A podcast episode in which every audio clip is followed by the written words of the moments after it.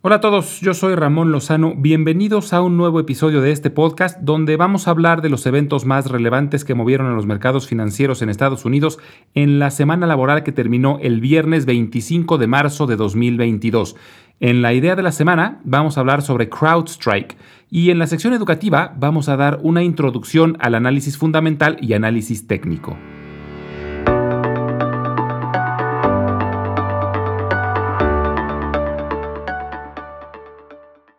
Una semana con avances moderados para todos los índices. El Dow Jones terminó prácticamente sin cambios, ganando apenas el 0.3%, pero el Standard Poor's 500 y el Nasdaq ambos subieron cerca del 2%.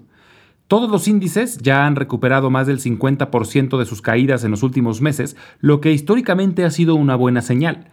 La guerra en Ucrania lleva dos semanas en una rara estabilidad, no se ha terminado la guerra y siguen los bombardeos rusos, pero no se ve que hayan logrado mayor avance y hasta pareciera que Ucrania empieza a recuperar ciertas áreas que ya estaban en manos de los rusos.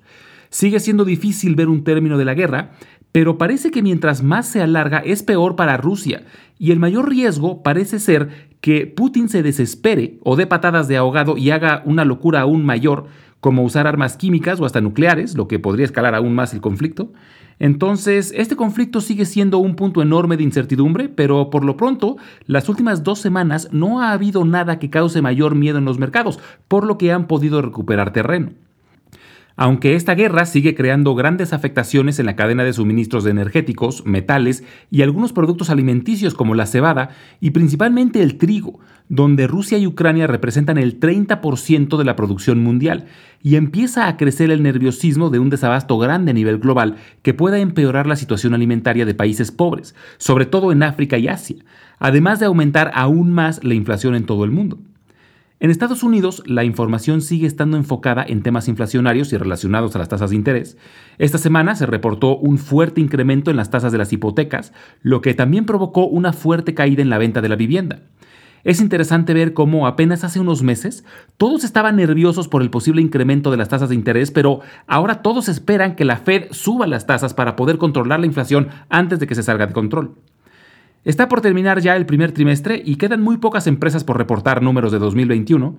Y entre las que vale la pena monitorear esta semana están McCormick, Lululemon y Walgreens. Además, el viernes se reportará una actualización mensual sobre el mercado laboral.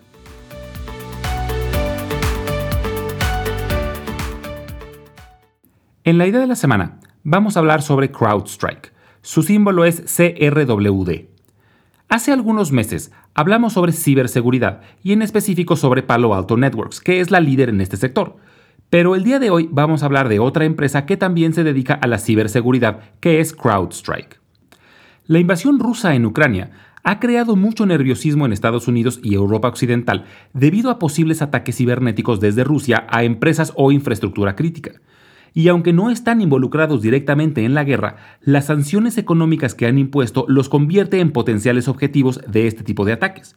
De hecho, el presidente de la Unión Americana, Joe Biden, advirtió que están listos para responder ante cualquier ataque cibernético. Rusia ha sido señalada desde hace varios años como un Estado que apoya hackers y ciberterroristas, y de hecho se les acusa de haber cometido varios ataques, incluyendo uno de muy alto perfil, cometido contra el Comité Nacional del Partido Demócrata durante las elecciones en Estados Unidos del año 2016. Y se cree que fue con el objetivo de ayudar a Donald Trump a ganar la presidencia. Y fue CrowdStrike la empresa contratada para investigar el ataque, donde descubrieron a dos grupos ligados a la inteligencia rusa. Y esto es lo que hace muy interesante a CrowdStrike en estos momentos, que es una empresa que ya tiene experiencia lidiando con este tipo de ataques, sobre todo de los provenientes desde Rusia.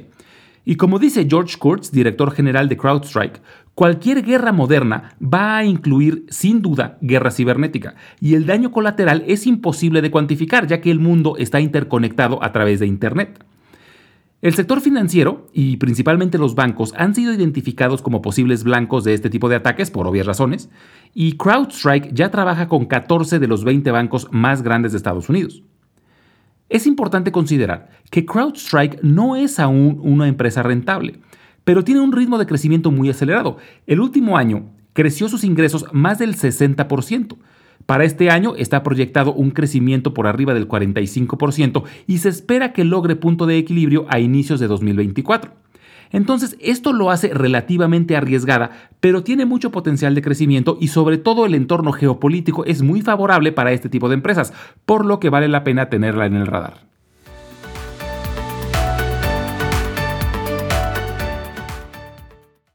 En la sección educativa del día de hoy, vamos a dar una introducción a las dos principales formas de analizar las acciones.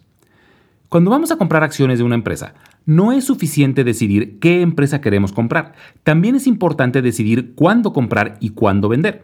Por ejemplo, el que una empresa tenga mucho potencial no quiere decir que esté en buen momento para comprarla. Puede ser que haya tenido ya un incremento muy rápido en su precio y haya una alta probabilidad de que bajen de precio. Y para tomar estas decisiones hay dos principales corrientes de pensamiento o metodologías que los inversionistas usan a la hora de examinar las acciones para tratar de predecir su futuro y decidir cuáles acciones comprar o vender. Y son el análisis fundamental y el análisis técnico. El análisis fundamental consiste en revisar los distintos elementos que afectan el valor de una empresa para tratar de encontrar su valor real, lo que también se le conoce como su valor intrínseco y una vez determinado el posible valor real, se compara con el precio actual de las acciones para ver si están por debajo o por arriba, es decir, tratar de decidir si las acciones están baratas o están caras. Este análisis asume que el mercado a corto plazo se suele equivocar y las acciones suelen tener un precio distinto al valor real y a largo plazo esta diferencia se corrige y termina acercándose a ese valor real. Hay una frase muy famosa que describe muy bien este fenómeno, es de Benjamin Graham, al que se le conoce como el padre del análisis fundamental, y dice que el mercado en el corto plazo es una máquina de votación y en el largo plazo es una báscula. Es decir, en el corto plazo, el precio de las acciones está sujeto a la opinión de la gente y a la larga se evalúan de forma más cercana a la realidad. Y cuando hablamos de los fundamentos, nos referimos principalmente a sus números, es decir, a sus ventas, sus utilidades, sus deudas, etc. Y estos se pueden obtener de los estados financieros que todas las empresas que cotizan en bolsa tienen la obligación de reportar y hacer públicos cada tres meses. Y es muy fácil de encontrarlos en Internet. Por ejemplo, en la página de finanzas de Yahoo, de la que hablamos hace algunas semanas, podemos buscar cualquier empresa y seleccionar la pestaña que dice Financials. Y ahí viene toda la información de los últimos años. Pero el análisis fundamental va más allá, porque además de analizar los datos internos de la empresa, también considera efectos macroeconómicos como la economía del país, la economía global, la industria a la que pertenece, etc.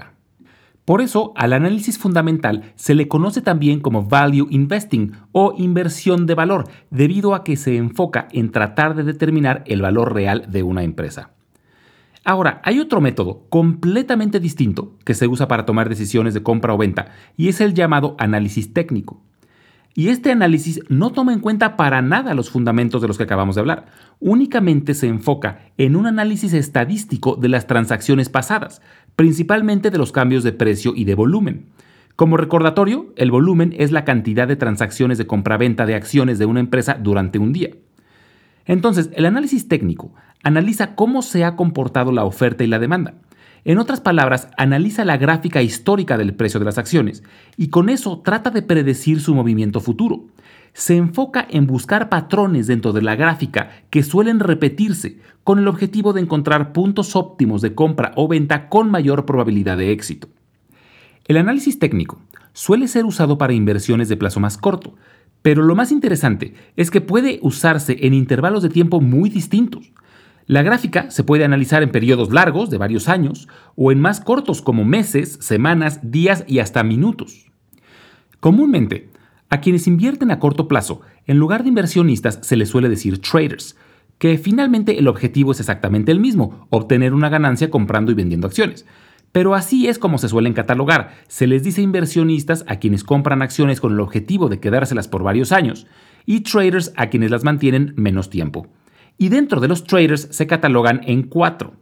Los que mantienen sus posiciones por varios meses se les conoce como position traders.